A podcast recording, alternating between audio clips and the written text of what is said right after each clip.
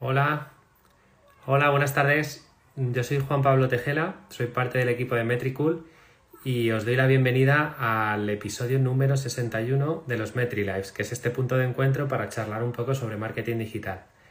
Eh, ahora, bueno, estamos haciendo el, directo, pero si, te estás, si estás escuchándome ahora, seguramente estás escuchándolo en diferido, así que muchísimas gracias por, por, conectarte y por, por estar con nosotros en este rato.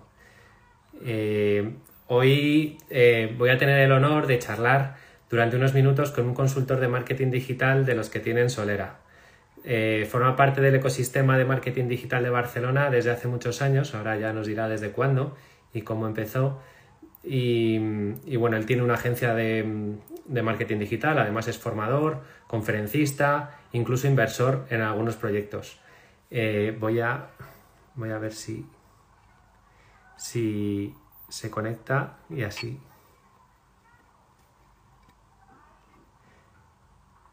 Si puedes, veo que ya estás conectado aquí. Aquí me sale. Todos vosotros os presento a Pau Yambi. Eh, hola Pau, yo ya te veo. Hola, ¿qué tal? ¿Cómo estás? Bueno, pues un aplauso muy fuerte para, para Pau, aunque aquí los, los espectadores no pueden aplaudir. Pero, pero bueno, bienvenido a nuestros Metri Lives. ¿Qué tal? Pues encantado de estar aquí con vosotros un rato, de tener una, charla productiva, intentar aportar lo, máximo que se pueda a, la gente que nos esté viendo y nada, pasar un buen rato, que de eso se trata. Muy bien, Pau, pues tenía ganas de conocerte, porque, eh, o sea, si en persona no nos hemos visto nunca, pero, pero bueno, eh, o sea, sí que te he visto desde hace muchísimo tiempo, ¿no? En el, en el sector del marketing. Eh, ¿Cómo cuándo empezaste más o menos? ¿Hace más de 10 años seguro? Sí, pues yo creo que sería ya pues más o menos, claro, el tema yo lo dividía en dos fases cuando empecé en temas de más de marketing y cuando empecé en digital, ¿no? Si, si estábamos en digital, quizá unos 11, 12 aproximadamente estaría, estaría ahí por, por, ahí, ¿vale? Porque tuve, aunque no parezca una andadura offline previa, eh, venía, venía de distintas cosas, porque yo siempre he sido eh, gen emprendedor de toda la vida eh, siempre he tenido curiosidad. Yo era de esos que estaba en la universidad y, ya intentaba hacer negocio con cosas, ¿no? Y entonces ya pues... Eh, bueno, y además el, marketing digital hace 10 o 12 años estaba, bueno, en España súper empezando. O sea que debiste llegar muy bien a los comienzos, ¿no? De, los blogs sí, y toda esta época. Sí, sí, etapa, etapa de blogs eh, que, que, estaban empezando a despuntar un poco los blogs etapa de Facebook en su etapa, digamos, buena, en su etapa, en su etapa ahí del, germen, de bueno. De crecimiento, claro. Sí, en etapa de, crecimiento total y nada, pues el email marketing en otra cosa, que era eh, de esto, incluso las webs, pues eh, aún se llevaban webs en flash y estas cosas, ¿no? Entonces, eh, pues sí, ha llovido mucho, ¿eh? Ha llovido, ha llovido mucho. Sí, yo te recuerdo un poco de, bueno, en aquellos bueno, igual fue un poquito más tarde, porque claro, hizo 12 años es mucho tiempo, pero al menos sí de los social media care de, mm. de Víctor Martín, ¿no? Y, y, a los comienzos también de Vilma Núñez, ¿no? Más o menos para situar así un poco a la gente en el, en el momento, ¿no? Pues son estos influencers, ¿no? Que se llama ahora, pero bueno, referentes, ¿no? De marketing que, que llevan en el sector casi desde el principio, pues no, más o menos desde esa época, ¿no? Eh, además, te menciono el Social Media Care porque era así como el evento más importante que había en Barcelona, ¿no? Eh, sí, yo tuve una primera, una primera etapa de un canal de, YouTube, ¿vale? Que siempre que lo, he tenido, la verdad es que de forma discontinua, vamos a decirlo así. Y tuve un primer momento de, bueno, de cogerme a una persona que me ayudaba con los, con los vídeos, en, así de, de vídeo, y me, me, recorría varios eventos, ¿no? Y era porque tenía la teoría de que, bueno, todas estas personas, ¿no? Vilma Núñez, Víctor Martín, Juan Merodio, todos estos, al final, ya desde hace muchos años que van muy ocupados, ¿no? Entonces es difícil decirles, oye, que quiero hacer una entrevista contigo y que quiero tal, a menos que tengas un canal de YouTube súper relevante, pues no, no. Pero entonces pensaba, si, si los engancho en un evento, ya están ahí, ¿no? Entonces ahí. Están justo en el eh, momento de predisposición. Están justo ahí. Si encima voy con un cámara, parece como que sea el medio de comunicación oficial del evento, ¿no? Y casi como que están casi obligados, ¿no? A atenderte, ¿no? Y entonces ahí pues enganché varias entrevistas que estuvieron bien, que luego algunas incluso la, he repetido, ¿no? Incluso la de Juan Merodio, yo creo que la, repetimos eh, hace un año o menos de un año. Y, en ese momento eran momentos, pues bueno, hay una entrevista ahí de Vilma Núñez también que, tuvo bastantes views en, YouTube en su momento. Pues no sé si es una que he visto, la he visto así recientemente un poco para, refrescar y para, la entrevista también. Me ha chocado un montón ver a Vilma Núñez hablando de que ella en Instagram no hacía nada, que ella estaba súper volcada en su blog en aquel momento, para, o sea, para ver un poco el contraste ¿no? con lo que es ahora. Que por supuesto su blog sigue sigue ahí, ¿no? Pero obviamente Instagram es ahora como su plataforma base, ¿no? Ella empezaba, tal como se veía la, la entrevista, ella empezaba como diciendo, bueno, comparto algunas fotos en Instagram para que se vea mi lado más personal en Instagram. Y empezaba así. Y, era un poco, se veían pues eh, fotografías de ella pues en fin, el fin de semana o tal, o, y era, y era empezaba, empezando Instagram, claro, cuando aún era una red social de fotógrafos, ¿no? Y que, empezaba a montar en algo, ¿no? Pero, pero totalmente a sus inicios. Sí, sí, la verdad que, tiene, tiene gracia haber vivido tantas etapas de tanta gente. ¿eh? Eh, bueno, yo quería preguntarle también un poco por tu agencia, ¿no? Eh, ¿Desde hace cuánto más o menos tienes la agencia? Y... Mira, yo empecé como, consultor solo y, empecé con un blog, además que empujé durante bastante tiempo. yo me, me, tomé la marca personal desde el principio en serio, luego he tenido pausas, ¿vale? Pero, pero empecé con una web que se llamaba tiempodenegocios.com y empecé de esos que escribía un artículo al día. Escribí un artículo al día durante y aguanté 200 días. Joder. Eh, ahí cuando alguien me dice, no, es que no sabes lo que es subir un blog, sí lo sé, sí lo sé. Eh, y, empecé ahí y bueno, era porque como empezaba solo, pues no tenía clientes, estaba en un coworking solo, con un sitio móvil de estos que no tenía ni sitio fijo y empecé ahí a hacer las primeras consultorías de marketing digital. Y yo creo que montar la SL así como ya agencia, ya en serio, ya con gente y tal, pues hará unos seis, seis siete, aproximadamente unos seis años. Yo creo que seis años ya con SL montada y con todo, con todo hecho. Y, ahora ya, pues sí que ya estamos ya unas 14 personas ya trabajando en ella y ya con un negocio ya bastante, bastante consolidado.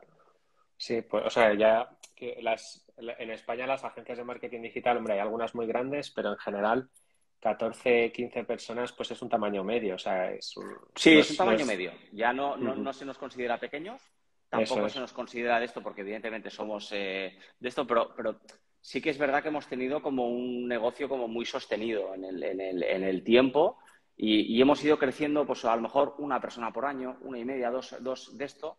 es, un, es un modelo así, pues que lo hemos mantenido como bastante, bastante estable. No hemos tenido tampoco crecimientos agresivos de, esto, pero, pero no hemos tenido financieramente nunca ningún problema, ¿no? ¿Qué tipo de eh, servicios eh, hacéis en la agencia? ¿Es, bastante general? Sí, a ver, mira, principalmente somos más de tipo técnico. ¿eh? O sea, te diría que vamos más hacia la parte más técnica, temas de, de, SEO técnico, tocamos mucho, temas de analítica, eh, temas estratégicos también, también tocamos y temas ya de, programación y, generación de contenidos. Por ahí estamos, ¿eh? O sea, pero se te diría que es un enfoque aún bastante generalista, pero de corte técnico. ¿Vale? O sea, no somos tampoco esa agencia, digamos, que te va a hacer el branding de tu marca. Ya, sí, va a hacer más, creativa, ¿no? O sea, exacto. nosotros somos más técnicos, de hecho, eh, incluso hacemos de back office de otras agencias. Hay otras agencias que cierta idea y cuando se les complica a nivel técnico ciertas cosas nos lo pasan a nosotros. Que esto también. Eh, claro, eso está muy bien. Hay, eh, esto sucede con muchas agencias, ¿no? Que las hay más especializadas y para dar el servicio más completo a un cliente al final colaboráis entre varias. ¿no? Para, Yo hay muchas marcas, hay muchas marcas y algunas de importantes que he trabajado para ellas y no lo saben y tampoco puedo decirlo, evidentemente, porque hay veces que, pues bueno, entre agencias a veces pues te ayudas, ¿no? Porque no, no, no puedes tocar bien todos los palos, es imposible. Claro. Y, bueno, y al final nos hemos ido, nos hemos ido acotando, ¿eh? Nacimos con una agencia más eh, generalista, pero, pero con el tiempo nos hemos ido, nos hemos ido hacia, hacia ese segmento. Y otra especialidad también bastante importante que tenemos es el tema de B2B. Tocamos bastante el tema de negocios B2B y todo eso también lo tocamos mucho. Vale, muy bien. ¿Y, tu rol en la agencia, bueno, aparte del director, el CEO, eh, es más comercial o más de operación? Sí, es más eh, sobre todo de nuevo negocio. ¿Vale? Yo estoy más en la parte de, nuevo, negocio y, estrategia. ¿vale? Quizá tengo, soy el perfil más transversal de todos. Eh, sí que hay un director de operaciones, pues que evidentemente eh, toca todo el día a día de la agencia y lo hace mejor de lo que yo lo haría. Y, la verdad es que a mí lo que se me da bien, digamos, es captar el nuevo negocio, capto bastante bien todo lo que son las sensibilidades del negocio al que vamos a representar, capto bastante bien el, tema de a ver qué necesitan y, plantear la estrategia, ¿no? O sea, entonces ya cuando, ya cuando entra en un grado más operacional yo desaparezco. Vale, o sea, es una parte más de preventa. Por el, bien, también por el bien del proyecto. También, pero sí es una parte más, comercial y más preventa, ¿no? Eh, Nuevo negocio y la parte estratégica. Y también a veces me devuelven el proyecto cuando estratégicamente necesita un giro. Vale. Vale, la verdad que me parece una parte súper creativa desde el punto de vista de negocio, ¿no? Porque tienes que estar siempre pensando en soluciones a, los problemas que te vas encontrando en los clientes. Claro, y mm. más en pensar también en activos. O sea, ya hay veces que piensas en cartera de clientes y demás, pero al final tienes que pensar también en el propio modelo del propio negocio, pues que estamos intentando ir a buscar cosas que podrían ser un poquito, un poquito más escalables, ir a buscar pues eh, algún modelo también de, representación, pues también alguna herramienta en modo afiliación. Estamos eh, también recientemente hemos lanzado una, academia también y, entonces también estamos dando formación eh, también online. Y, bueno, y recientemente también hemos hecho una inversión, digamos, fuera de la propia agencia. ¿no? Sea, entonces eh, también eh, mi rol como, como, director, digamos, es también pensar eh, a futuro, ¿no? O sea, claro. yo siempre digo que, que, mi equipo vive en el presente porque tiene que estarlo y al final tenemos compromisos y tienen que atenderlos. Y yo a mí me toca vivir un poco más adelante de decir, bueno, cómo me aseguro la atracción de clientes a largo plazo, cuáles son los servicios que vamos a dar y cuáles son los activos que vamos a tener de aquí a futuro. Sí, sí, totalmente la visión. Y luego otra parte muy importante, la gestión de las personas, ¿no? En, si encima sois una agencia más técnica, la formación del equipo es súper importante eh, eh, y, la rotación, pues eh, supongo que es un dolor. O sea, quiere decir que se te vaya la gente que controla, ¿no? Entonces, supongo que en vuestro caso la parte de gestionar... Ese, ese punto, nosotros sí que es verdad que al principio tuvimos, tuve problemas. Cuando estaba yo más solo eh, yo me acuerdo, aparte siempre me acordaré, que era cuando llevábamos un año, una cosa así, éramos cuatro, era tres personas y yo, y se me fue todo el equipo en diez días. Joder. ¿No? Entonces, eh, eso, eso sí que lo recuerdo. Lo recuerdo como un punto de aprendizaje de decir, ¿por qué me ha pasado esto? ¿no? Si se te va una persona bien, si te van tres, es que no, a lo mejor no se están creyendo el proyecto, ¿no? Entonces, eh, allí me tocó mi primer, mi primer match ball, ¿no? Como, como agencia, de pensar, eh, otros a lo mejor hubieran pensado, ah, bueno, no saben o, no, a ver, no han sabido captar los valores de la agencia o no sé qué, o, piensan en ellos y tal. Pero cuando se te va más de una persona de golpe tienes que reflexionar un poquito de por qué te pasa esto y, ahora ya, pues bueno, me miro más qué personas eh, entran, la forma en que tenemos de colaborar también dentro de la agencia, también estoy filtrando mucho en personas que están pensando también eh, quizá un poquito más a largo plazo. Eh, el ambiente dentro de la agencia, me miro que siempre esté, que sea muy buen ambiente, en el sentido de que no hay malos rollos, no hay discusiones. Somos una agencia que realmente, yo te diría que discusiones internas prácticamente no hay ninguna jamás. lo digo, y eso es un gran mérito de las personas que hay dentro, ¿no? Y entonces, si tú tienes bueno, normalmente esa cultura hay que transmitirla desde arriba. O sea, que decir, si, si, tu, eh, si tu carácter es así, tu forma de relacionarte con la gente es así. Claro, yo no, no doy problemas, ¿vale? O sea, yo en el sentido de que si tú, si tú no le das problemas a la gente, le generas confianza a la gente, porque hay mucha gente que es como, yo te delego un proyecto, pero voy a estar ahí, me pongo al lado todo el tiempo a ver qué tal lo haces, ¿no? Boom, boom, boom, boom. Y te pones ahí los machacas, ¿no? Si no les delegas responsabilidades, si no les dejas espacio para que ellos se desarrollen, difícilmente se te van a quedar, porque no van a tener alicientes, a menos que estés pagando cantidades por encima de, mercado, pues seguramente pues no, no, pues, pues no, no, se te van a quedar, ¿no? Y entonces, pues sí, algo de rotación tenemos, pero yo diría, toco madera, ¿vale? De que en los últimos años eh, la rotación ha sido más baja de lo que, de, lo que yo creo que es la media. Bastante más baja.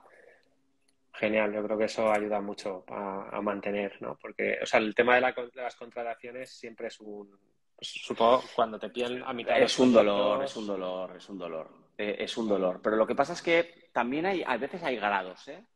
También tienes que mirar que tú, por ejemplo, pues eh, yo empecé con una persona de, que fue, que siempre ha sido mi mano derecha en la agencia y de operaciones y demás, y desde que entró no se ha ido.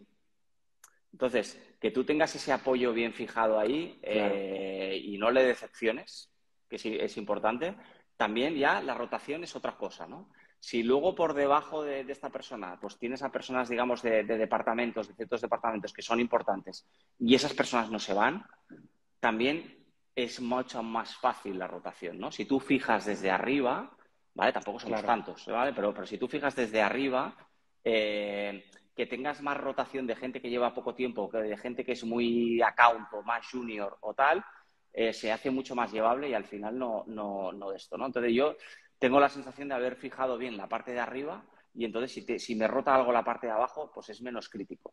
Entonces yo, yo creo que al principio esa parte no la tenía fijada, tenía tres, cuatro, cinco personas que al final los coordinaba yo y a veces ese era el problema, que precisamente cuando empezó a funcionar bien la agencia es cuando yo dije, oye, ¿qué está pasando? ¿no? Pues, pues yo a lo mejor soy muy bueno captando el negocio y fijando la estrategia, pero en el día a día a lo mejor no. ¿no? Y esto, eh, un director que sepa asumir eso, eh, es más difícil porque apela a tu ego, ¿eh? Apela a decir, ah, pues mira, pues yo esto no lo sé hacer bien. Y entonces, Habrá eh, gente que haga un montón de cosas mejor y es claro, y algunos, con ellos, claro. Vamos llegando a cierta edad y cuando llegas a cierta edad dices, oye, yo me tengo que dedicar mis horas a lo que, a lo que sé que voy a hacer bien. Y al otro, pues habrán otras personas que lo sabrán hacer mejor y si lo saben hacer mejor que tú, deja que trabajen, deja que déjales espacio y, deja que, hagan bien lo que tienen que hacer, ¿no? Y, mm. esa parte es súper importante. Muy interesante, efectivamente no es fácil dejar, y sobre todo, pues es una agencia pequeña que has conseguido al cliente y dices, ahora se lo voy a dejar a, a, estos chicos a ver qué hacen con mi cliente, ¿no? es como... Sí, a ver, no, digo que, ala, venga, sabes lo que queráis, no, o sea, ciertos clientes, pero también, eh, también sabes a quién le dedicas tiempo y a quién no, ¿no? O sea, ahí y dentro de la agencia tienes que fijar prioridades y hay ciertos rangos a lo mejor de fee pues que no, no estoy ni tampoco tengo pensado estar. Y, también es duro, ¿eh? es decir, ostras, eh, esto, y hay otros pues que estoy mucho más encima porque los considero estratégicos o porque pienso que pueden crecer. Y entonces también si tú eres un tipo de agencia, por pues lo mejor dices, oye, mira, ¿sabes qué? Que me vas a pegar una parte en fijo y una parte en variable. Y, si estás conectado en esa parte de variable, eh, si el cliente crece, tú creces. Entonces estás perfectamente ahí alineado, ¿no? Entonces en esos tipos de clientes sí que estoy, sí que estoy más, eh, más encima. Ahí sí que estoy más encima. Muy bien. Oye, nos has comentado también la parte de formación, ¿no? Que tenéis en... Lo has lanzado desde la agencia, ¿no? Una plataforma de formación online. Sí. Exacto, sí, es la, bueno, se llama la B2B Marketing and Sales Academy, ¿vale? Es una academia de formación y capacitación de marketing digital y ventas específica para negocios B2B. Eh, nosotros detectamos en el mercado pues, que había muchas plataformas de formación en marketing digital, e-commerce eh, y demás, pero que los negocios B2B estaban un poco abandonados de la mano de Dios y, no es lo mismo. Y, hablan lenguaje distinto, eh, las campañas de publicidad son distintas, la forma de hacer contenidos es distinta. Eh, y nosotros no tenemos que olvidar que, somos un negocio B2B, al, igual que Metricool, pues también es un negocio B2B. Y, bueno, pues los negocios, o sea, a ti no te vale cualquier persona, ¿no? Las audiencias son más pequeñas, tienes que targetizar mejor, tienes que consolidar relaciones de otra manera. Y entonces, pues la verdad es que eh, creo que faltaba eso en el mercado, ¿no? Faltaba una solución que no fuera hiper cara y que te permitiera pues, eh, poder ir formándote y, estar al día en temas de marketing digital y ventas en, B2B. Mm, pues tienes razón que, o sea, alguna vez nos, eh, nos ha surgido esto en, en Metricool, de que no hay mucha formación orientada a B2B y sobre todo en ventas, igual en marketing un poquito más, pero en ventas hay poquísimo. Eh, parece como que los, los, buenos comerciales en B2B se guardan sus secretos, ¿no? O, bueno, no están ahí interesados en, en, la son parte. son como, como, como Gollum, ¿eh? Lo tienen ahí, lo tienen ahí todo apartado, apartado, pero sí, sí, que es verdad. ¿Y el contenido, el contenido de la academia es, es contenido en vídeo? Eh, ¿Lo preparáis vosotros desde la agencia? Sí, hay dos tipos de, de, contenido, hay contenido grabado y contenido en vivo. ¿vale? Entonces, lo que hacemos, eh, intentamos hacer es que sea contenido colaborativo. O sea, vienen personas de distintas empresas también a dar masterclass. Eh, ha venido, por ejemplo, una persona de, pues es la responsable de B2B en España de Samsung, por ejemplo, ha venido a dar una, una masterclass. La responsable de B2B de Cabify también ha venido a dar una, una masterclass. Ha venido el CEO de herramientas como Find Lead, por ejemplo, a dar también una, una, una masterclass. Y luego pues tenemos también otras personas, algunas de la agencia, algunas fuera, eh, que también hacen, hacen cursos, ¿vale? Y, manejan toda esta parte para, ir nutriendo, porque es un membership, ¿vale? Y al final los memberships pues se tienen que ir nutriendo mucho de, contenido, ¿no? Y entonces esa parte se tiene que ir cubriendo y tiene que entrar mucha gente para que haya distintos enfoques también. Bueno, pues coordinar esa parte no será fácil y menos compaginarlo además con los tiempos de, proyecto que tiene la agencia, ¿no? Bueno, eh, algo que también aprendí en su día es que si tú quieres que, algo funcione, también si no estás en condiciones de poderle poner de alguna forma recursos propios, es que quizá no tienes el músculo suficiente para volver a, meterte en otro proyecto. Entonces ya la, agencia, en cierto modo, ya nos daba el, músculo para poder hacerlo, porque ya llevaba años y hemos estado años centrados ahí, y entonces nos daba el músculo para decir, bueno, ahora nos podemos nos podemos meter ahí. Y aparte que algo que intentamos hacer ahora siempre es que cualquier inversión tiene que tener sinergias. Eh, de la propia academia, evidentemente, nos han salido clientes. Esto ya lo preveíamos, ¿no? Entonces, pues también es un poco de decir, bueno, si yo eh, genero, digamos, activos ahí y me genero eh, actividad allí, me va a retornar en, en, clientes, ¿no? Incluso personas de la agencia también dan clases ahí y se cobran aparte y, entonces también tenemos una plataforma que también, si viene nuevo talento a la agencia, pues de repente también le decimos, oye, mira, vas a poder entrar en la academia, te vamos a dar una certificación y vas a tener formación continua, ¿no? Entonces, tenía sentido, ¿vale? O sea, tenía sentido el, hacer todo esto porque al final teníamos una pata más, digamos, que, estamos subiendo de nuevo ingreso, pero también nos, todas esas sinergias ayudan al, ecosistema de, de marketers, ¿no? En este caso de la agencia. Muy bien, sí, sí, ya entiendo, o sea, entiendo perfectamente las conexiones. Eh, la verdad que sí, tiene todo el sentido. Eh, también, em, eh, bueno, tienes una etapa formadora, ¿no? En Inesdi, ¿no? también desde hace bastantes años. Sí, para, mira, justo me, ¿Tiene alguna, ¿tiene alguna relación o...? Me pillas en las aulas, además, ¿eh?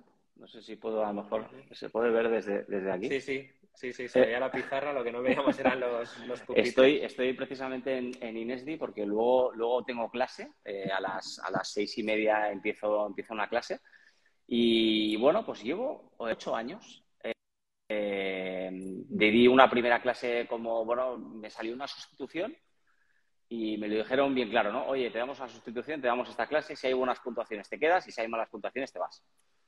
Y pues me quedé. Entonces eh, me, quedé, hubo, buenas puntuaciones ese día y, he ido dando distintas clases y ahora pues bueno, dirijo el, posgrado de marketing digital en INESDI aquí en Barcelona y, bueno, de momento lo vamos, eh, lo vamos compaginando y bueno, de, de momento sigo aquí dirigiendo el posgrado.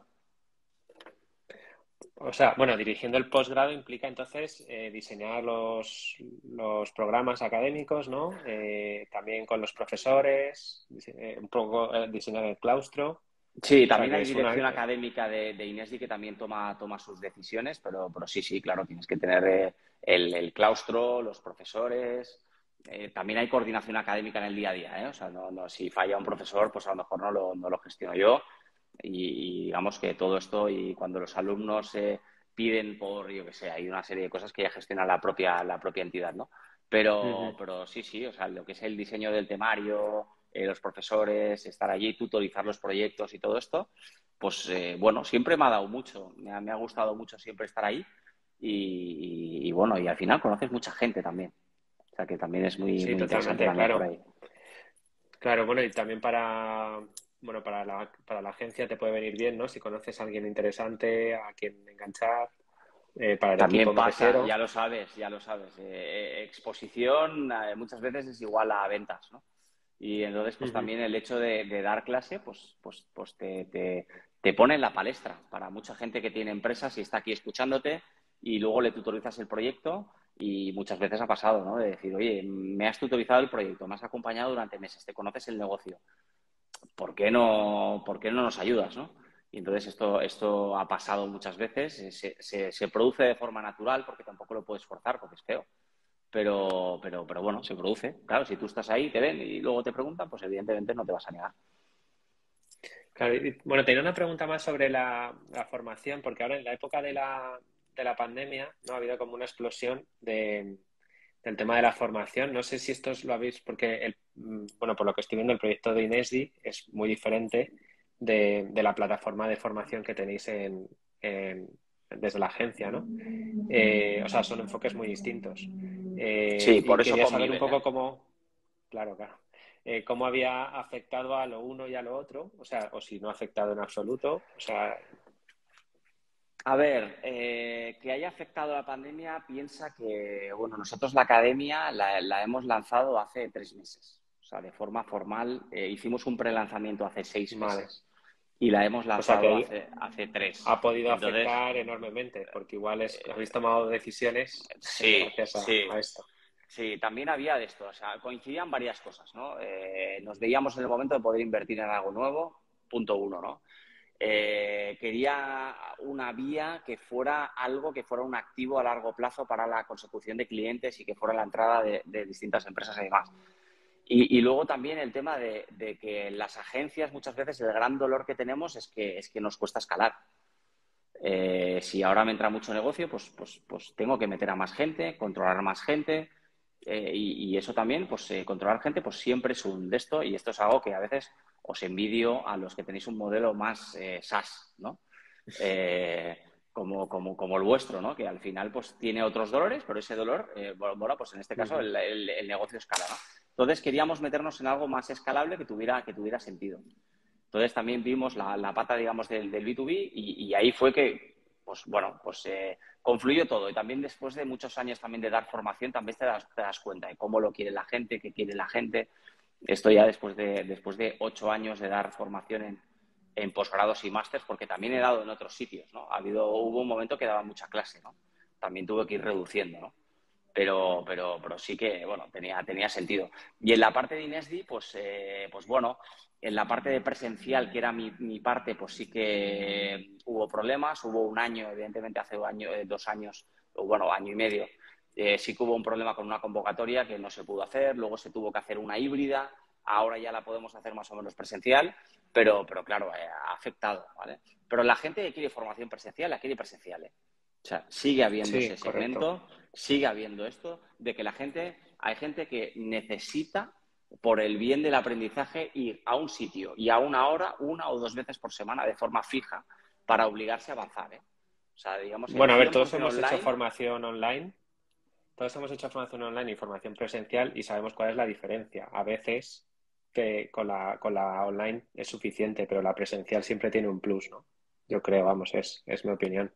Y, depende de cuál sea tu nivel, tu, tu nivel de conciencia sobre lo que quieres aprender y, y, cómo de intenso quieres que sea, yo creo que la presencial. La, la conexión no es la, no es la, misma. ¿eh? yo, yo, llevaba algún tiempo quejándome en el sentido de que yo lo que, lo, lo que me cuesta mucho soportar es la híbrida. ¿vale? Cuando tienes que estar pendiente de gente que tienes en, la clase y gente que tienes online, porque entonces eh, te quedan cosas de, oye, quiero meter algo en la pizarra, pero los de online no lo ven. Eh, eh, quiere, alguien pregunta, pero esa pregunta, como no tienen mi micro, pues en ese momento las del online no, lo escuchan. Luego de repente uno de online interrumpe algo que estábamos hablando. Entonces, yo siempre decía, oye, o todo online o todo presencial, pero es que si no, la, cosa ya, digamos, se, se, se atasca ahí, ¿no? Pero el presencial pues, pues, tiene su conexión distinta, tiene su, su, punto distinto. Yo creo que para formatos un poquito más largos, eh, a lo mejor de formatos de tres horas y demás, el presencial eh, es mejor, puedes hacer un descansito y tal, pero luego la gente eh, te permite tener de esto. Yo creo que la formación online es para, para, o en modelo cápsulas, ¿vale? O en modelos que dices, oye, te voy pasando pildoritas de 20, de 20 minutos y te vas metiendo y tal, o, haces webinars de una hora. Eh, la gente ya, más de una hora, la gente te desconecta, la gente le, le, cuesta conectarse, ¿no? Muchas veces... Hay demasiadas distracciones en casa, ¿no? Sí, y aquí mismo en Instagram pasa, ¿no? Eh, en los lives la gente entra un ratito, pero luego salta, luego, ¿sabes? Y, te vas dando cuenta que la audiencia va salteando, ¿no? Todo el rato es difícil que la gente se ponga ahí, ¡pam! Y se, y se clave ahí, se lo vea, se lo vea todo, ¿no? Eh, sí, pero bueno, todo tiene su, su, parte. Y en, en, presencial es más fácil enfocarse y estar más metido dentro de la clase. Totalmente. Ahí estoy de acuerdo contigo. Eh, vale, bueno, eh, en realidad veníamos a hablar un poco de tendencias, ¿no? Y de. Era, un poco la temática sobre, sobre el tiempo. pero bueno, es súper interesante entender un poco toda la trayectoria y todo lo que haces, ¿no? eh, también un poco para, poner eso como base, ¿no? Para hablar ahora unos minutos sobre, sobre esto, ¿no? Eh, con, toda, con toda tu experiencia, eh, ¿cuáles son tus canales favoritos? Me refiero a ti personalmente, los que enseguida te gusta trabajar con clientes o, bueno, no sé, quiero decir, tendrás mil, mil aproximaciones, ¿no? Pero... Como, a ver, eh, primero te diría, como, como, marca personal, vamos a decirlo así, para empezar así por algún, por algún de esto, yo los canales que más eh, de esto y son los que cuido más y de esto son evidentemente pues la parte de Instagram y la parte, la parte de LinkedIn, ¿no? Eh, es la parte así que más me, estoy, estoy como más cómodo porque ya los he tocado como, como tal, ¿no? Entonces, canales que yo esté cómodo tocando, evidentemente, pues la parte, la parte de Instagram, la parte, la, parte de LinkedIn. Pero también estoy, estoy cómodo también evidentemente con la parte de blog y con la parte de email. ¿Vale? O sea que en esos, en esos dos también estoy, estoy cómodo, digamos, eh, tratándolo con, clientes y es algo que también estoy bastante, bastante cómodo. La parte de TikTok seguimos ahí, eh, bueno, adaptándonos al, al, canal, ¿no? Quizá no seamos aún la, la esto, yo creo que aún, bueno, estamos, estamos ahí, estamos en el camino, estamos en el camino. No sería bueno, es que yo creo que si estáis además un poco más especializados en el B2B, TikTok todavía está un poco verde para, eh, quiere, este empezar, ¿eh? Quiere empezar, ¿eh? Sí, yo, estoy empezando a ver que, TikTok empieza a producir contenido propio, hoy TikTok for Business, tal, no sé qué, B2B, y están empezando. A mí me cuesta, me cuesta un pelín verlo, me cuesta un pelín, pero no tardaremos mucho en verlo, ¿eh? No tardaremos, eh, Correcto. está, está llegando fuerte. Eh, sí, y más que nada cuando yo creo que TikTok evoluciona un poquito más la, herramienta publicitaria. Creo que aún hay una brecha muy grande entre lo que te ofrece Instagram Ads, Facebook Ads y lo que te puede estar ofreciendo otros canales publicitarios que se han añadido después como TikTok o Pinterest. Y yo creo que aún tiene, tiene, tiene de esto, ¿no? Y entonces en la parte de TikTok también eh, tienes el, digamos, para la parte de awareness aún te sirve muy bien, pero lo que es sacar tráfico fuera de TikTok sigue siendo caro. Eh, sigue siendo muy caro. Lo que es el performance, el performance sale caro. Sí, sí. El performance eh, sale caro. Y, podría, podría no, bueno, para la parte de branding sí, pero, pero luego puede pasar como que tienes que tener una apuesta muy clara, ¿no? Como a lo mejor LinkedIn, ¿no? LinkedIn tiene un CPC altísimo, ¿no? Y entonces, pues muchas veces hay muchas eh, empresas que, lo tienen ahí como un stopper claro porque no consiguen por el CPC que tienen, ¿no? Pero, yo creo que TikTok también está en un momento, está en un momento bestial también. O sea, está, no, está bueno, yo, yo, pienso que, TikTok está como al principio en Instagram, que la gente em, se conecta para, para pasar el rato, es para ocio. No tiene la mentalidad de voy a comprar, ¿no? No está pensando en, en convertir. Sin embargo, Instagram sí que se ha convertido ya en, en un centro comercial la mentalidad de la gente está muy predispuesta a comprar y por eso tal vez es más rentable el performance ¿no? en, redes como Instagram que en TikTok. Y sin embargo el branding, todo lo contrario, ¿no? Como es una plataforma si, al usuario Sí, es una plataforma completísima Instagram y exigente. ¿eh? Eh, tú sabes lo que, lo que es mover un perfil de Instagram eh, bien y bueno, tienes que estar haciendo lives, eh, eh, necesitas un calendario de contenido específico para stories, luego tienes que estar empujando con reels porque es lo que ahora mismo pues te da, pues digamos, alcance, alcance orgánico, pero tampoco puedes evitar los, los, los carrusels, que tengo la sensación que últimamente pues están bajando, porque ahora que Instagram ha cambiado el feed y ahora ha metido muchos más reels en el feed, imagino que lo habréis notado también en la pestaña de inicio, que ahora eh, casi casi te metes en la pestaña inicio y casi casi el, primer post es un reel. Ya, ¿no? Entonces eh, entras, en Reels y te quedas navegando en Reels, ¿no? Entonces llevo algún tiempo ya viendo que cuando publico algún carrusel estoy como con un 30% menos de, performance, ¿no? O sea, igual lo he notado en la última quincena. No sé si, no sé si vosotros también eh, con proyectos y... Bueno, nosotros hicimos, hicimos un estudio hace unos, hace tres meses o así, eh, incluso los carruseles tenían algo menos de alcance que, los posts de foto sola. ¿Vale? O sea que, y antes no era así, antes los carruseles tenían mucho tirón en el algoritmo de Instagram y, sin embargo los ha rebajado un poco. Quizás esté un poco en desacuerdo, ¿eh? porque es que el, carrusel. Bueno, no, no, no, en, el, en, la, en el dato. ¿eh? El dato, evidentemente, vosotros lo, habéis analizado y, aparte yo me sigo vuestros informes ¿eh? cuando, cuando los sacáis. Eh, pero más que nada porque no, no, entiendo por qué debería ser así, ¿no? Un carrusel te puede aportar mucho más, ¿no? O sea, yo creo que un carrusel... Bueno, en el estudio, eh, en el estudio sacamos la conclusión de que tenían un poquito menos de alcance que los posts de solo una foto, pero tenían más interacción, ¿vale? O sea, quiero decir, el, eh, como los carruseles te los muestran normalmente varias veces hasta que interaccionas, en el feed te puede salir la primera foto, luego la segunda, luego la tercera, ¿no?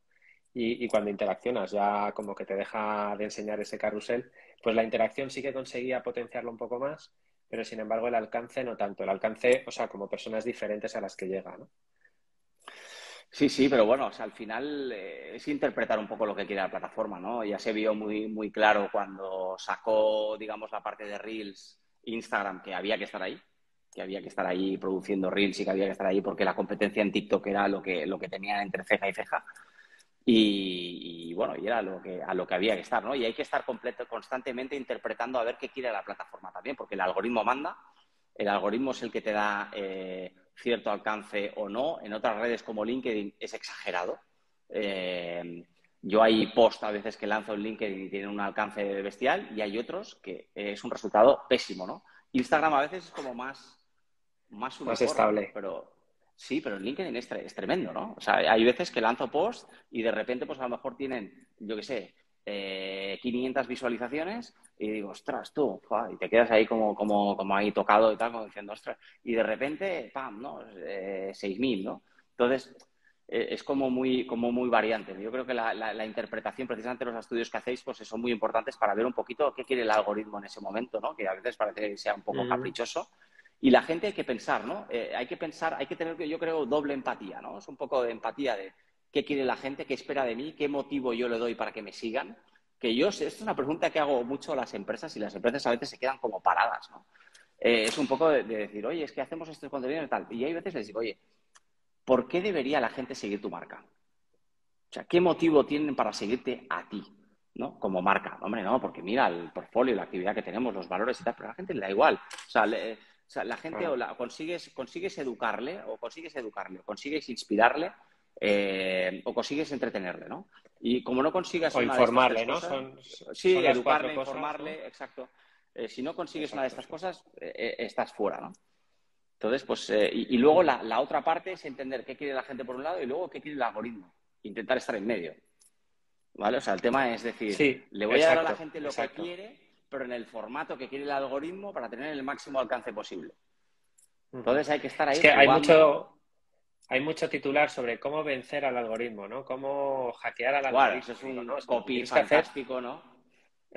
sí, para clickbait sí, pero justo yo creo que lo que hay que conseguir es lo contrario, ¿no? Es ponerte a favor del algoritmo. Tú no le vas a vencer es, la forma, algoritmo. Tú no le vas a engañar con el algoritmo. Tú no, no, no, o sea, eso no, no puede ser. Hay que estar constantemente ver qué quiere el algoritmo para darle el formato que quiere. es que yo creo que Correcto. cuando una red social saca algo nuevo, si ya es una red social consolidada, evidentemente, ahora Instagram sacará, yo qué sé, va a sacar otro formato, métete. O sea, métete directo, intenta darle lo que quiere, intenta meterte en ese formato porque, porque le interesa, o sea, precisamente porque le interesa. Entonces ya luego darás tu mensaje, va a ser el mismo mensaje que quieras dar, pero en el formato que quiera el algoritmo. Al final es eso. Perfecto, muy bien. Oye, y mm, em, si quieres comentamos un poco sobre tendencias para 2021, o sea, un poco cómo lo ves tú, ¿no? Eh, eh, Yo a mí me gusta... esperar? Ya nos, ya nos has hablado un poco de TikTok que viene, ¿no? O sea, que hay que empezar a prepararse. Eh, bueno, esa parte, esa parte yo creo que hay que, hay que prepararse. yo creo que, estamos en un momento, a mí me gusta mucho hablar de temas de inteligencia artificial. Eh, porque yo creo que si ahora tú me dices, oye, Pau, eh, tienes que escoger un tema en el que quedarte clavado en los próximos 10 años. ¿no? 10 años. Para mí es la aplicación de inteligencia artificial, o sea, la inteligencia artificial aplicada al marketing. Y en eso estamos. Ya estamos hablando de algoritmos, pero la cuestión es que están saliendo ya varias herramientas eh, que a lo mejor eh, te dan analítica predictiva, ¿no? Y, ya te están diciendo si un vídeo tiene posibilidades de funcionar bien en X plataforma o no, ¿no? están saliendo eh, muchas herramientas de generación de, copies, ¿no? muchas, muchas herramientas, digamos, que te pueden dar escritura mediante eh, inteligencia artificial o mediante pues, eh, nuevas, eh, nuevos ecosistemas como, como una, una, empresa que se llama open.ai. Lo voy a poner, lo puedo poner yo en el chat, ¿sí? ¿no? Sí, claro. Sí, es verdad que el, procesamiento de lenguaje natural que, ha explotado en los últimos años ¿no? nos abre muchísimas posibilidades para el futuro. Sí, luego este está aquí, pues GPT-3, esto del GPT-3 es, eh, digamos, eh, un proyecto también de, escritura mediante inteligencia artificial, ¿no? Entonces también todo lo que es, por ejemplo, imagínate, ¿no? O sea, todo lo que es eh, generación de copies atractivos. Cuidado porque esto ya lo está pudiendo hacer herramientas de, de, inteligencia artificial y lo están empezando a hacer bien. Segmentación, para mí toda la parte de Instagram Ads, por ejemplo, de cara a futuro, es un tema más de tecnología que, de otra cosa, porque la cuestión es que el, propio algoritmo de Instagram sabe mucho mejor que tú cómo segmentar esa publicidad y al final la diferencia va a estar en la parte creativa, porque como la parte de segmentación te lo va a hacer la máquina, al final, eh, en ese punto también es una parte que eh, la tecnología va a ser, va a ser clave. Incluso, incluso están dando pasos en la parte creativa ¿eh? para intercambiar, por lo menos intercambiar entre distintas opciones de copies y creatividades incluso transformar ¿no? y adaptar los, los copies en función de los usuarios. Claro, eh, también lo tiene. Facebook Ads también lo tiene. Tiene una parte, digamos, de inserción dinámica, ¿vale? Que tiene unas partes de decir, oye, yo te doy siete textos y siete imágenes y pruébamelas. Y luego saca la combinación que mejor funciona y le das recorrido, ¿no? Sí, sí, correcto. O sea, yo creo que esa pues parte de inteligencia artificial va a seguir subiendo, subiendo, subiendo, subiendo. Entonces, para que esa eh, parte funcione, la, la parte analítica y el tracking es súper importante, ¿no? Porque para poder optimizar en base a las conversiones y no solo a tráfico superfluo, ¿no? Claro, pero incluso en la parte analítica eh, también van a ver los sistemas que van a ir aprendiendo por sí solos. O sea, los sistemas de inteligencia artificial. También, claro, ¿dónde empieza la inteligencia artificial? ¿no? O sea, tú, digamos, la analítica que siempre hemos conocido es analítica, digamos, descriptiva, ¿no? O sea, es analítica en la que tú tienes informes de lo que ha pasado en el pasado, ¿no? Eh, ha pasado todo esto. Y tú tienes que analizar cualitativamente y decir, oye, pues ha funcionado esto, esto otro y esto otro, ¿no? Pero los sistemas de inteligencia artificial, o sea, llegará un momento que tú les habrás puesto ciertos parámetros y van a empezar a saber decidir por ti. Ahí es donde empieza la inteligencia artificial, ¿no? O sea, son modelos de autoaprendizaje o, de, aprendizaje automático, de machine learning, ¿vale? En los que van a empezar a decir, oye, eh, yo ya he tomado estas decisiones en base a estos parámetros, ¿no? Y esa analítica predictiva ya la estamos, eh, ya la estamos eh, viendo. Y, hay empresas muy interesantes que la están utilizando, ¿no? Por ejemplo, mira, voy a ponerlo por aquí. Hay una empresa que se llama, que yo creo que es hiper interesante, que se llama Ritmo, por ejemplo, que es una empresa que lo que hace es eh, financiar tus campañas de ads en función a los resultados que vas a sacar. O sea, tú vas, tú imagínate que tienes un e-commerce, ¿no? Tienes un e-commerce de camisetas, ¿vale? Y luego, pues tienes, eh, pues tú inviertes a lo mejor 2.000 euros al mes, pero no puedes invertir más. No puedes invertir más porque no tienes más caja para poder invertir, ¿no? Entonces, tú le vas, por ejemplo, a esta empresa y le dices, oye, eh, mira, tengo este e-commerce, tengo estas métricas, estos son mis KPIs, ¿vale? Entonces, ellos lo que hacen es, con su sistema, analizarte qué proyección de ventas podrías tener y entonces con esto te dicen, oye, pues mira, en función de tus resultados, te vamos a prestar 30.000 euros para que inviertas en tus campañas de ads y luego le vamos a poner un tipo de interés X que nos vas a devolver 33. ¿Vale? Pero esto, claro, fíjate qué, potente es eso, ¿no? Eh, Totalmente, claro. Eso, eso es súper potente, ¿no? Yo creo que alguien apunte esta, esta empresa si quiere escalar su, negocio, porque al final, no te creas para los bancos, igual esta empresa está, están como diciendo, estás que locos, ¿no? O sea, están invirtiendo en, en esto, pues que directamente tienen un software que te dice, claro, sí, sí, vas, tienen a vender. mucha más información de la que puede tener el banco para decidir si, tu negocio va a ir bien o va a ir mal, ¿no? Además es que te lo prestan, te prestan el dinero justo para la acción que... Sí, sí, aparte te lo, dicen, dice, oye, mira, te voy, te voy a prestar hasta 30.000.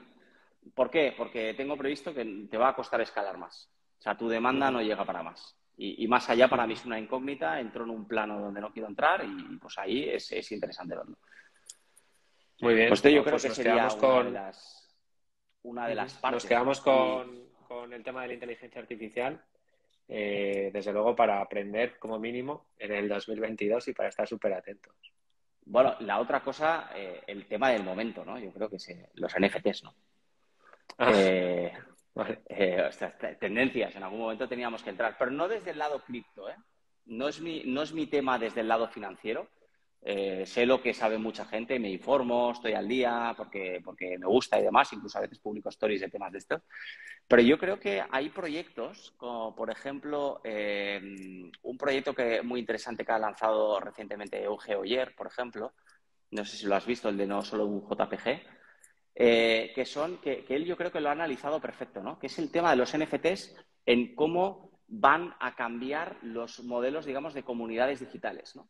O sea, cómo el, hecho de comprar un NFT va a poder construir, digamos, eh, nuevos modelos de comunidades virtuales, ¿no? Desde, por un lado, el lado de los videojuegos, ¿vale? Como videojuegos como Axie Infinity o Decentraland o cosas de estas, que, donde tú compras NFTs y puedes mercadear con ellos dentro del videojuego. Pero luego también el, el, hecho que yo creo muy potente, el hecho de decir, yo lanzo una colección de NFTs y quien me compre un NFT le doy acceso a un evento exclusivo, le doy acceso a un canal de Discord.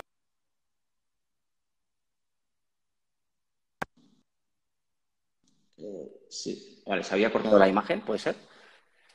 Sí, ha habido ahí un par de sí, esto es que era, mi, batería que está empezando a hacer aquí a sufrir un poco. Y entonces, pues la, otra parte es que estos NFTs luego te dan acceso, digamos, a canales específicos con contenido exclusivo, a poder tener merchandising exclusivo, eventos exclusivos, ¿no?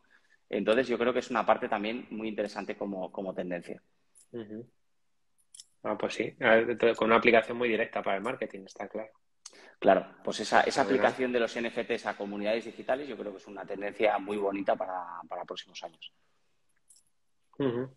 Muy bien, Pau, pues eh, si quieres entramos ya como en la última parte, ¿vale? Que es siempre común en todas las entrevistas que hacemos. Eh, te voy a pedir, para que te lo anticipo ya, para que vayas pensando un poco, te, voy a pedir que nos dejes una pregunta para el siguiente invitado sin saber quién va a ser. O sea, que tiene que ser una pregunta eh, así, bueno, pues algo, alguna dificultad que tú hayas encontrado, que te hubiera ayudado, que alguien te hubiera resuelto. Y mientras tanto, te voy a hacer la pregunta que dejó para ti el invitado de la semana pasada, que fue Juan Cruz Arocena, de Marketing Ingenioso, vale. Eh, que es un crack, es un, chaval de 24 años que la verdad que es, un crack. Eh, la pregunta que... A ver, a ver qué pregunta ha dejado, si es tan crack. No, la, pregunta, la pregunta era sencilla, ahora la respuesta ya será más complicada, pero ¿cuál fue el último libro que te hizo reflexionar sobre la vida y aunque parece muy filosófico, pues yo te diría que lo enfocaras o bien desde el punto de vista personal o bien desde el punto de vista profesional, ¿no? Para centrar un poco el tiro. Ostras, el último libro que me ha hecho eh, reflexionar. Claro, es que, es que el, tema es que yo, libros, digamos, de, de temas eh, personales, yo, por ejemplo, novela no, no leo, ¿vale? Yo todo lo que leo eh, es de, negocio, de temas digitales o, de, todo esto, ¿no? Yo te diría que el último libro que me ha hecho reflexionar bastante, te lo voy a enfocar desde el lado profesional. No sé si se puede. Sí, sí, claro. Claro, eh, pues bueno, desde el lado profesional, uno de los últimos libros que me hizo reflexionar mucho, yo creo que es el tema del libro de Storybrand de Donald Miller. ¿Vale? Lo, Si quieres lo pongo, lo pongo por aquí. Story Brands, ¿vale? Que yo creo que es un libro que yo creo que te ayuda mucho a simplificar por qué las marcas, eh, por qué algunas marcas calan y, por qué otras no, ¿no? Y hay veces desde, desde el lado de la simpleza de entender qué quiere la gente de ti, ¿no? O sea, antes decía, oye, si no consigues aportarme una serie de cosas, pues no, no te voy a seguir. O, yo creo cómo consiguen las marcas, digamos, con, con, una serie de cómo consiguen humanizarse y simplificar su negocio para que sean entendidos, ¿no? O sea, cómo utilizar, digamos, estructuras que se utilizan en las películas para contar historias aplicado a tu marca, ¿vale? Yo creo que esa, esa parte me hizo, me hizo reflexionar, eh, me hizo reflexionar mucho, ¿vale? Y yo creo que es un, es un tema que también, bueno, ahí, ahí, ahí lo dejo también como, como libro, como libro que me ha hecho, me ha hecho pensar, Súper interesante, ¿ves? ¿Ves cómo, o sea, Juan, el, que dejó la pregunta, eh, eh tenía ahí la oportunidad para darnos ahí para rascar un poco, ¿no? Está genial, a ver. Eh, pues si quieres, no sé si te ha dado tiempo a pensar un poco tu pregunta para el siguiente invitado. Ah, tenía ahí como varias, tenía ahí como varias opciones, ¿vale? Entonces, no sé, a mí un tema que siempre últimamente me hace reflexionar bastante es sobre, sobre, la, sobre la evolución un poco de, de Twitch, por un lado, ¿vale? O sea, últimamente estoy como mucho en ese en ese punto de, esa pugna que tiene Twitch con la, con la televisión eh, tradicional. ¿Vale? Entonces yo te diría que, bueno, que la pregunta igual que le podríamos eh, dejar es que cómo ve Twitch para los próximos años. O sea, si, realmente cree que, va a sustituir lo que, lo que ha sido la televisión en, los últimos años. Vale, o sea, que si el cambio ¿no? que nos propone Twitch es tan profundo como para, sí lo que está pasando con Twitch va a ser un cambio realmente que va a ser la, televisión del mañana, si lo crees realmente, o si va a ser algo que se va a quedar estancada en una generación. Vale, muy bien, muy interesante. Como, pues como, pregunta. Sí, sí, pues bueno, si, si, si quieres eh, escuchar la respuesta, pues tendrás que ver el, el episodio de la semana que viene. Eh, y bueno, quería agradecerte, agradecerte que hayas pasado estos minutos con nosotros. Y, bueno, a los, a los que nos estén escuchando, a los que, a los que se han conectado en directo, pero también a los que nos escuchan después, pues muchísimas gracias por llegar hasta aquí. Eh, como sabéis, emitimos en directo todos los jueves a las 5 y podéis escucharlo también en podcast, en, en, Spotify o eh, si queréis ver el vídeo, se queda grabado en nuestra cuenta de Instagram, en donde estaban los antiguos IGTVs, que ahora son los vídeos, ¿no? Eh, así que bueno, pues muchísimas gracias a todos por escucharnos y, muchas gracias a ti, Pau. Espero que podamos coincidir pronto y que nos, que nos veamos en persona. Perfecto, a ver si es, a ver si es verdad y, bueno, encantado de haber podido pasar por aquí, que haber podido pues, estar este ratito con, contigo, que yo creo que ha sido muy productivo. Y nada, nos vamos viendo, seguimos conectados. Muy bien, muchas gracias, Pau. Vale, perfecto. Un abrazo, gracias. Hasta